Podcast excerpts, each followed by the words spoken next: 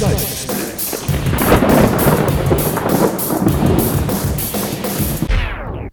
Wenn ich eines nicht bin, dann ein Freund von Haus besuchen. Seien wir doch mal ehrlich, warum in alles in der Welt sollte der moderne Mensch von heute noch den Drang haben, seine sozialen Kontakte im sogenannten Real Life, dem wahren Leben zu pflegen?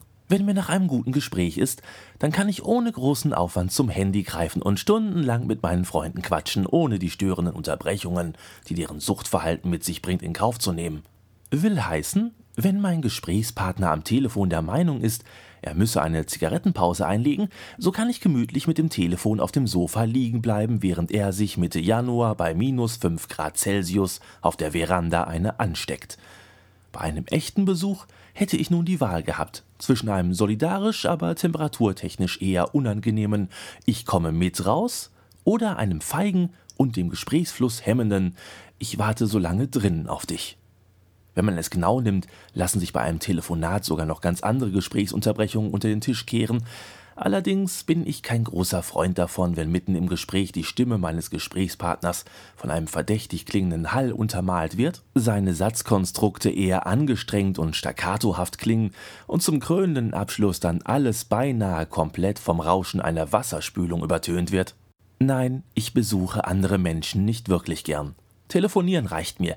Allerdings geht es meiner besseren Hälfte da anders. Lass uns doch mal wieder Gundula und Klaus besuchen gehen, schlägt sie an einem gemütlichen Sonntagnachmittag vor, den ich eigentlich damit verbringen wollte, mir eine interessante Dokumentation über deutsche Auswanderer anzusehen, die auf einer mir vollkommen unbekannten Südseeinsel einen Eisbein mit Sauerkrautimbiss eröffnen wollen. Engelchen, fange ich an. Eigentlich wollte ich ja ich frage mich wirklich, warum ich es überhaupt immer wieder und wieder versuche, Ihre Vorschläge zur Gestaltung eines erholsamen Wochenendes mit meinen Vorschlägen zur Gestaltung eines erholsamen Wochenendes in Konkurrenz treten zu lassen. Die Wiederholung von deiner interessanten Aussteigerdokumentation läuft nächsten Sonntag, und wenn du jetzt nicht mitkommst, verrate ich dir, wie es ausgeht. Das ist nämlich auch heute schon eine Wiederholung. Nein, alles nur das nicht. Ich bin kein großer Fan vom Sport im Fernsehen. Somit lassen mich Fußballübertragungen ziemlich kalt. Es ist mir also relativ egal, ob ich das Ergebnis eines zeitversetzt übertragenen Spiels im Fernsehen schon im Voraus kenne. Aber wenn ich etwas nicht leiden kann, dann sind das Leute, die im Kino, noch während der Filmtitel eingeblendet wird, schon lauthals verkünden, dass der Butler der Mörder, der Kinderpsychologe schon lange tot und der Mann mit dem schwarzen Helm der Vater von dem kleinen Rebellenjungen ist. Und auch wenn die im Fernsehen laufende Aussteigerdokumentation qualitativ nicht so hochwertig wie eine Hollywood-Produktion ist, oder vielleicht auch gerade deswegen, so möchte ich mir doch dieses kleine Spannungselement nicht kaputt machen lassen. Aber du fährst, sage ich, während ich den Fernseher ausschalte. Sie nickt und ich freue mich darüber, mich wieder einmal durchgesetzt zu haben. Uga, ich bin der Mann. Bei Gundula und Klaus sitzen wir schließlich am Kaffeetisch. Klaus und ich eher schweigsam, Gundula und meine bessere Hälfte stark kommunikativ. Nach einer guten halben Stunde durchgehenden Geplappers seufzen beide schließlich auf und lehnen sich entspannt zurück.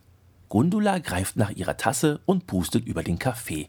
Entweder muss ihr Zeitgefühl komplett durcheinander gekommen sein, da seit dem Eingießen des Kaffees mindestens eine halbe Stunde vergangen ist und äh, dieser eigentlich mittlerweile eiskalt sein müsste, oder die Gesetze der Physik gelten nicht für Klaus und Gundulas Wohnzimmer.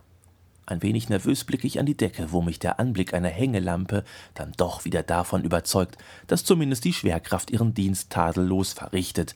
Und wenn eine der Säulen der Naturgesetze noch intakt ist, so können die anderen noch nicht völlig hinüber sein. Gundula ist also einfach nur bekloppt. Das ist so gemütlich, oder? höre ich meinen Anhang neben mir sagen. Gundula nickt, Klaus murmelt ein Ja, ja, und während mich alle anstarren, um die Statusmeldung meiner Gemütsverfassung zu erfahren, fällt mein Kaffeelöffel von der Untertasse und hinterlässt einen kleinen hellbraunen Fleck auf der weißen Tischdecke. Gemütlich, nuschle ich, lege den Löffel wieder auf die Untertasse und schiebe das komplette Gedeck zur Vertuschung ein Stück nach rechts. Gundulas eiskalten Blick, der die Strafe für meine frevelhaften Tischmanieren sein soll, wehre ich mit einem breiten 58 Zähne Lächeln ab. Mir doch egal, ob ihre Tischdecke Flecken hat, eher noch selbst schuld. Wer kommt denn auch auf die Idee, ein blütenweißes Stück Stoff, das um Gottes Willen nicht schmutzig werden darf, unter ein Behältnis gefüllt mit einer schwarzen Flüssigkeit zu legen? Wer sowas tut, streicht auch im Armani-Anzug den Gartenzaun. Meine liebe Frau bemerkt natürlich den wortlosen Kampf zwischen uns, ignoriert dies aber und ergänzt dann ihre Feststellung zur Gemütlichkeit am Tisch in meine Richtung. Wenn man mal bedenkt, dass du eben zu Hause noch so gar keine Lust hattest, das Haus zu verlassen. Und nun sitzen wir hier, ganz gemütlich. Ach, meldet sich Klaus nun mal zu Wort. Keine Lust? Er wollte lieber diese Auswanderersendung sehen, höre ich meine bessere Hälfte sagen. Gundula schaut mich schnippisch an. Also meinetwegen. Nein, nein, hier wird jetzt kein Fernsehen geschaut. Die Sendung wird nächsten Sonntag wiederholt. Die kann er dann immer noch schauen. Bevor ich mich überhaupt weiter äußern kann, ergreift Klaus wieder das Wort. Aber selbst heute ist das nur eine Wiederholung. Das sind doch die mit der unbekannten Südseeinsel und dem Eisbein mit Sauerkrautimbiss, oder? Ich nicke. Mhm, meint Gundula abfällig. Die dann nach drei Monaten all ihr Erspartes aufgebraucht hatten, oder? Genau ergänzt Klaus, und die dann vollkommen mittellos wieder in Deutschland aufschlagen und sich bei ihren Freunden durchschnorren. Wiederholung, seufzt Gundula, und ich denke, vielen, vielen Dank. Ich hatte schon so eine Vermutung, da Geschichten, deren dramaturgische Handlungen sich um Eisbein mit Sauerkraut ranken, nur selten ein Happy End aufweisen. Aber musste das jetzt wirklich sein? Den Rest des gemütlichen Kaffeetrinkens verbringe ich schweigend und starre die Wand an eine gerahmte Fotokollage mit Bildern aller gemeinsamen Urlaube. Gundula und Klaus vor der Cheops-Pyramide, Gundula und Klaus vor der Freiheitsstatue, Gundula und Klaus an einem Südseestrand. Beim Anblick von Gundula im Badeanzug muss ich plötzlich wieder an Eisbein mit Sauerkraut denken und wende den Blick zur Wand an meiner Rechten. Dort hängt das gerahmte Hochzeitsfoto von Gundula und Klaus. Daneben ein handschriftlich verfasstes Liebesbekenntnis, ebenfalls gerahmt. Aus der Entfernung kann ich mit zusammengekniffenen Augen nur die ersten beiden Sätze lesen, aber allein das reicht schon aus, um angeekelt meinen Blick nun zur Wand an meiner Rechten zu wenden. Ein Pärchenkalender mit drei Spalten. In der ersten Spalte stehen alle Termine von Klaus. In der zweiten Spalte stehen alle Termine von Gundula. Zumindest ist es so gedacht, jedoch sind die Spalten beide leer. Dafür ist die dritte mit den gemeinsamen Aktivitäten umso mehr gefüllt. Gemütlicher Kinoabend zu zweit, gemeinsamer Urlaubsfoto-Guckabend, gemeinsamer Besuch von Gundulas Mutter, gemeinsamer Fernsehkrimiabend, gemeinsamer Zahnarztbesuch. Ich richte entsetzt meinen Blick auf die Kaffeetasse vor mir, weil ich Angst habe, einen eventuell geplanten gemeinsamen Beischlafabend in der Kalenderplanung zu entdecken. Klaus und Gundula sind für mich das wahrscheinlich am engsten verklettetste Paar seit Ernie und Bert oder Captain Kirk und Mr. Spock oder Dick und Doof, nur eben mit dem Unterschied, dass Klaus und Gundula getrennt geschlechtlich sind, wobei, wenn ich an das Badeanzugfoto denke, sind die beiden wirklich getrennt Geschlecht? Du siehst irgendwie gar nicht gut aus, sagt meine bessere Hälfte zu mir. Du bist so blass. Alles gut, beruhige ich sie. Ich habe nur gerade diesen tollen Kalender gesehen und dabei ist mir aufgefallen, wie wenig wir doch zusammen machen. Gundulas Augen strahlen, als ich den Kalender erwähne. Klaus sagt leise stöhnend ein wenig zusammen. Der ist toll, oder? Den hat meine Mutter uns geschenkt. Gemeinsame Aktivitäten sind doch sowas von wichtig für eine funktionierende Beziehung, hat sie gesagt. Ist doch so, oder Klaus? Ja, wimmert Klaus und Gundula führt sofort weiter. Wir achten darauf, dass wir möglichst viel Zeit gemeinsam verbringen und sind auch bereit dafür, Kompromisse einzugehen. Klaus hat zum Beispiel bis letztes Jahr noch jeden Freitagabend Gitarre gespielt in einer Band, die er mit Freunden gegründet hat, die er noch von der Schule von damals kennt. Ich hingegen habe in der Zwischenzeit allein zu Hause Liebesromane gelesen. Ich sehe, wie sich tiefe Falten im Gesicht ihres Mannes bilden. Eine kleine Ader tritt auf der Stirn hervor, verschwindet aber auch sofort wieder, als Gundula ihm einen Blick zuwirft. Wir haben dann beide unser Verhalten geändert und nun schauen wir jeden Mittwochabend im Kulturkino in der Stadt gemeinsam romantische Musikfilme.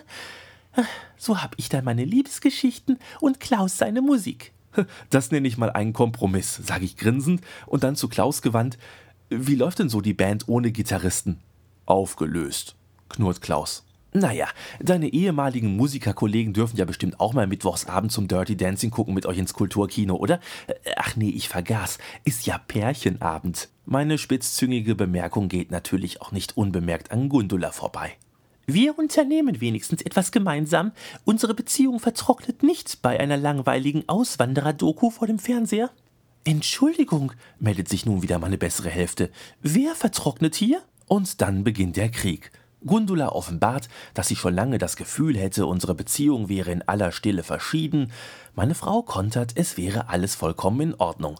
Und nur weil wir nicht wie zwei Klammeraffen zusammenhängen würden wie sie und ihr Klaus, solle sie da mal nicht solche Anschuldigungen von sich geben. Klaus will etwas sagen, wird aber von Gundula sofort wieder mit einem hochfrequenten Zischgeräusch auf 1,50 Meter zusammengestaucht und schließlich gehen wir. Wir verlassen das Wohnzimmer, gehen in den Flur, ziehen unsere Jacken an, und in dem Augenblick fällt mir ein, dass ich wohl mein Handy im Wohnzimmer vergessen haben muss. Für einen kurzen Augenblick lasse ich meine Frau mit den Gastgebern allein, doch als ich wieder zurück bin, sind alle noch am Leben. Glück gehabt.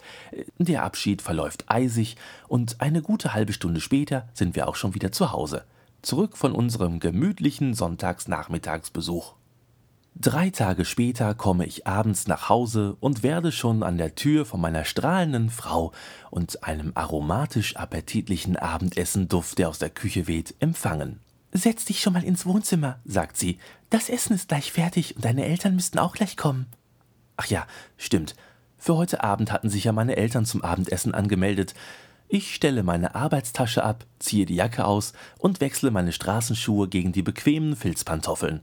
Noch bevor ich aber das Wohnzimmer betrete, höre ich noch meine Frau sagen, Übrigens, wir haben noch weiteren überraschenden Besuch bekommen. Und sie sitzen sogar schon am Esstisch. Guten Abend, begrüßt mich Gundula. Wir haben uns gedacht, dass es doch blöd wäre, wenn der kleine Streit von Sonntag unsere gute Freundschaft so entzweien würde. Na, Feierabend? fragt Klaus. Ich fürchte, sage ich und setze mich auf meinen Platz. Beinahe zeitgleich springt Gundula auf. Ich gehe mal schauen, ob ich in der Küche was helfen kann. Ihr Männer könnt euch ja so lange allein unterhalten. Klaus schaut mich milde lächelnd an. Unter normalen Voraussetzungen würde mir das jetzt nicht viel ausmachen, aber meine Frau hat schon den Tisch gedeckt und es liegen scharfe Messer darauf. Du hast letzten Sonntag nicht nur dein Handy im Wohnzimmer vergessen, oder? fragt er leise. Och, äh, du hast einen Termin in unserem Pärchenkalender eingetragen. In meine Spalte. Naja, er war so leer, weißt du? Klaus lächelt. Termin für Montag? Theaterkarten besorgen. ja. Termin für Dienstag? Hotelzimmer buchen. Du, das war doch nur. Termin für Mittwoch? Restauranttisch reservieren. Ach komm jetzt. Termin für Donnerstag? Geschenk beim Juwelier abholen. Ach, du bist mir doch jetzt nicht ernsthaft bö. Freitag, Samstag, Sonntag, Wochenende mit Bubsi-Bärchi. Stille. Eisige Stille. Mein Blick wechselt panisch zwischen den auf dem Tisch liegenden Messern, meinem Fluchtweg durch die Wohnzimmertür und Klaus Gesicht hin und her. Plötzlich klingelt es an der Tür. Ich mach schon auf, höre ich meine Frau. Meine Eltern. Natürlich, das müssen meine Eltern sein. Das ist gut. Je mehr Leute, desto mehr Zeugen, desto niedriger die Wahrscheinlichkeit, Opfer eines Meuchelmordes zu werden. Falls du jetzt denkst, dass ich dir böse bin, sagt Klaus, so irrst du dich. Ach, und ich dachte schon, du hättest jetzt Ärger gehabt mit Gundula, äh, weil sie gedacht hat, du hättest echt deine Termine für ein Wochenende mit, äh. Bubsi Bärchi, hilft Klaus mir. Ja, genau. Klaus atmet aus.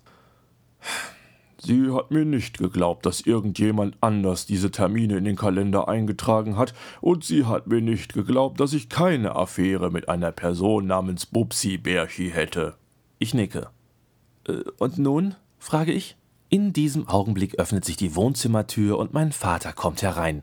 Nach guter alter Männerart begrüßt er Klaus mit einem wortlosen Nicken und bricht diese Art der seit der Steinzeit üblichen Begrüßungsform unter Männern, die in der Anfangsphase allerdings noch mit einem Grunzen unterlegt war, indem er mich schluchzend umarmt. Ich habe mich später noch oft gefragt, was für ein skurriles Bild diese Tischszene wohl abgegeben haben muss. Ein mich umarmender Vater, der mir weinend immer wieder bestätigt, dass ich keine Angst vor dem Operationstermin haben müsse, der da im Küchenkalender stünde. Heutzutage würde so etwas ganz bestimmt fast schmerzfrei verlaufen, aber er wäre froh, dass ich den Mut hätte, diesen Schritt zu wagen, und ich bliebe auch weiterhin sein Sohn. Klaus, der noch immer milde lächelnd zu meinem Vater und mir hinüberschaut, ganz so, als hätte er gar nichts damit zu tun, die hier ist ein Bubsi-Bärchi, zwitschernde Gundula, die ins Wohnzimmer kommt und neben ihrem Klaus Platz nimmt, während meine Mutter und meine Frau das Abendessen reintragen. Eisbein mit Sauerkraut. Und wieder einmal wird mir klar, dass meine Annahme korrekt ist. Geschichten, deren dramaturgische Handlungen sich um Eisbein mit Sauerkraut ranken, nehmen nur selten ein gutes Ende.